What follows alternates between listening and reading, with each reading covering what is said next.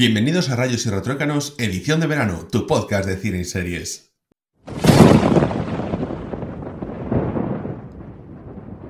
Bien, hoy es miércoles 26 de agosto de 2020. Cuéntanos, ¿cuál es tu recomendación del día? Bueno, pues mi recomendación del día es una película de, animación que tenía muchas ganas de ver porque mm, es como el regreso a la animación tradicional de dibujos de, Disney, ¿no? Y es una película que siempre había dejado un poquito así como pendiente por, porque me daba algo de pereza, eh, ya solo por el título, ¿no? Un poco la típica, bueno, pues Tiana y el sapo, ¿no? Eh, y aún encima en inglés es The Princess and the Frog, o sea que... Y entonces ya me daba como un poco de, rechazo y, y la dejaba ahí de lado, pero bueno, he empezado, al final esta semana la he empezado a ver, la he conseguido terminar a pesar de haberme quedado dormida dos veces y, me ha gustado mucho. La verdad em, que me ha gustado mucho. Em, aparte es algo que en la carátula como que no se aprecia a mí, yo que sé, me, me recordaba un poco a la princesa cisne o, o algo así, ¿no?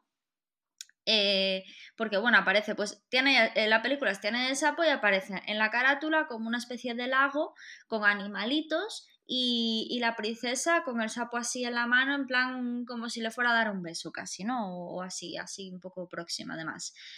Y, mm, y, no sé, eh, al final no tiene nada que ver con eso. La película está ambientada, o sea, primero, la protagonista es negra, que eso em, es algo bastante mm, raro viniendo de Disney, ¿no? Que el prototipo siempre es el, humano pues blanco, etcétera, etcétera. Bueno, pues la protagonista es negra, vive en Nueva Orleans, o sea, está ambientada en Nueva Orleans en, el, en la cumbre del jazz durante los años 20, ¿no?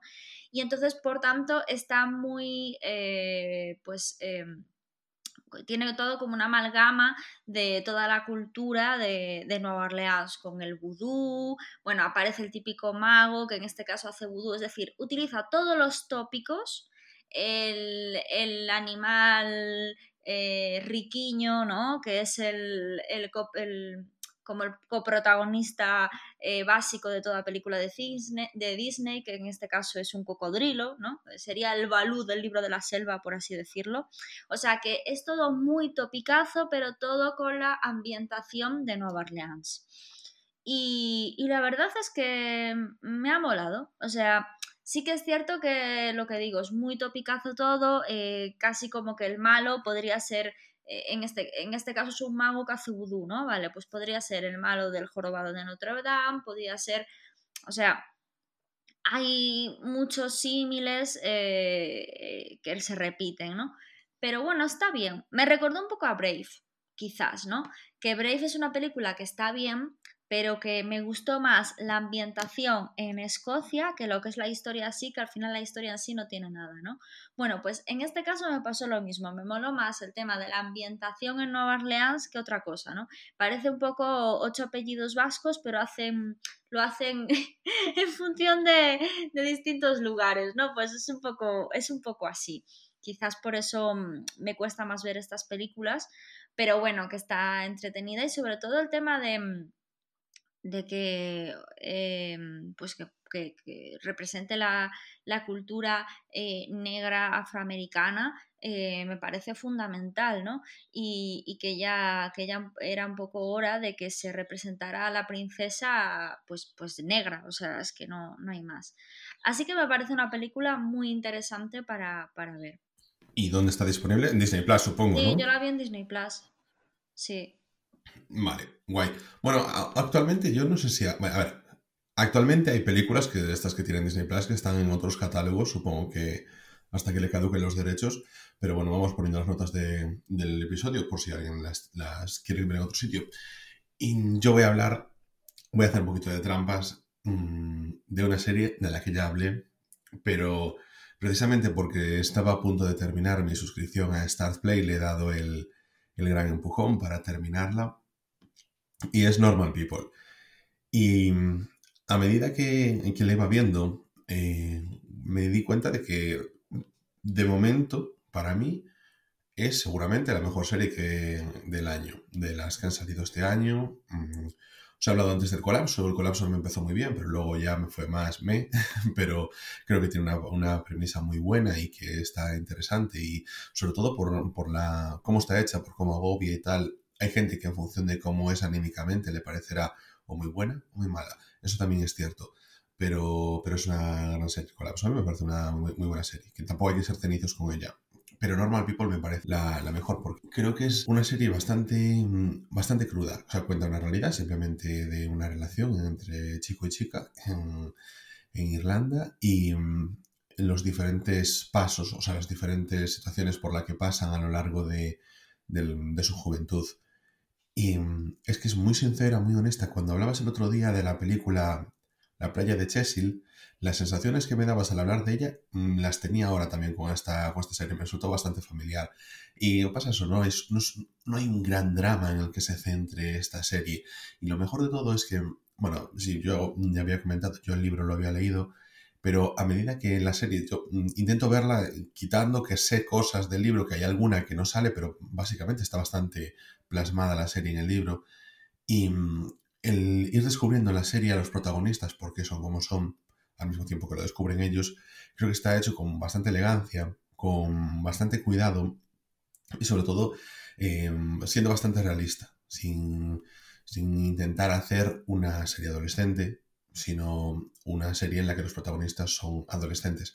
No es serie, es miniserie, ¿vale? O sea, tiene 12 episodios y se finí.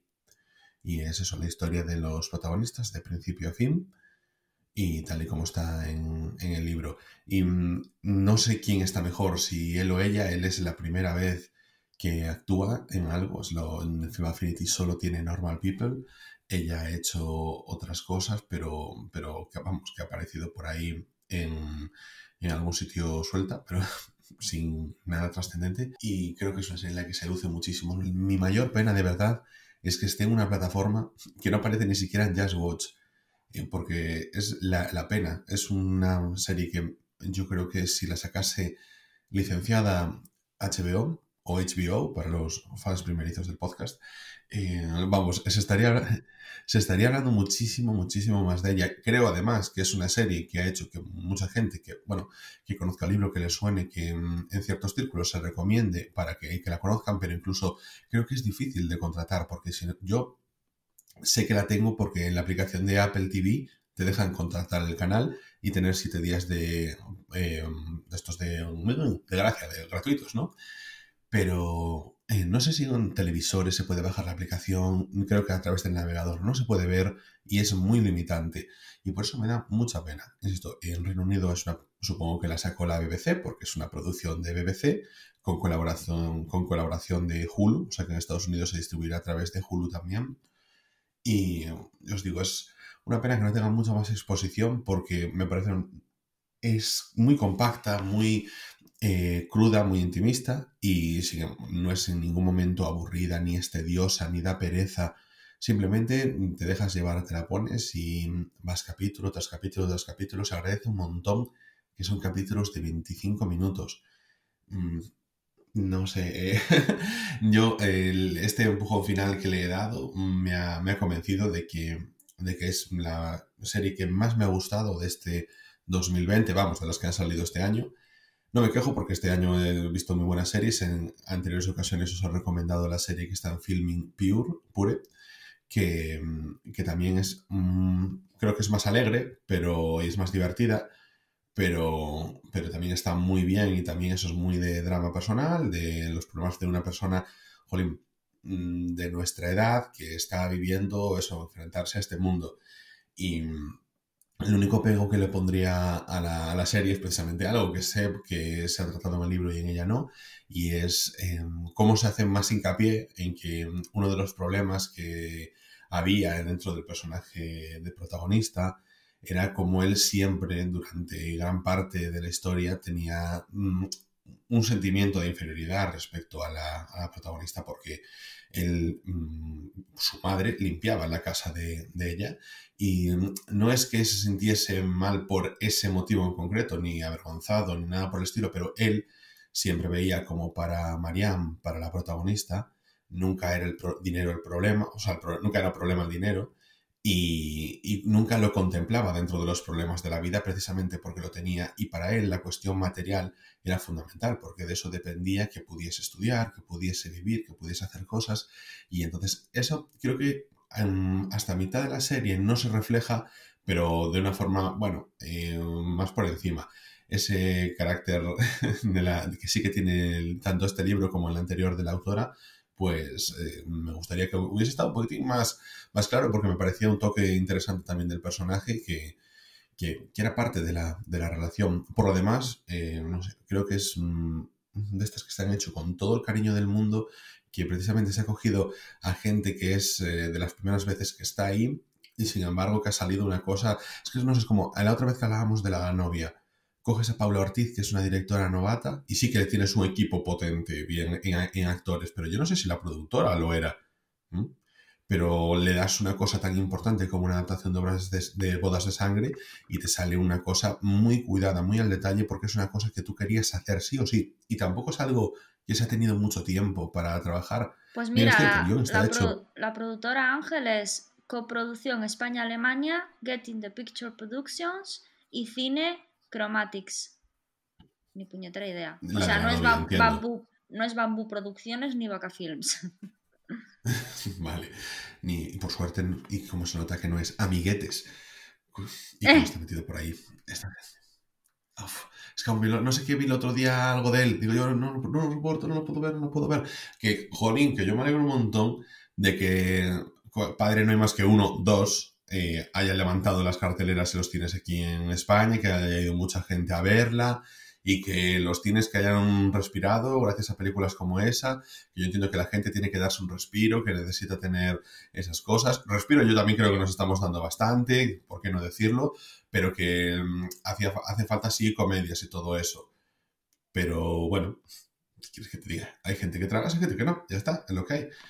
Bueno, pues eh, yo creo que con esto, eh, así más serio que me he puesto con esta serie, porque buah, es que lo merece muchísimo, no sé, mm, he salido tan encantado, me alegro además de que eso sea eh, miniserie, 12 episodios, 25 cada uno, no se hace largo nunca, no se hace tedioso, no, que nadie le dé pereza a decir, oh, es que ahora esta serie tal, a lo mejor se me hace bola, lo que sea, mm, yo creo que no.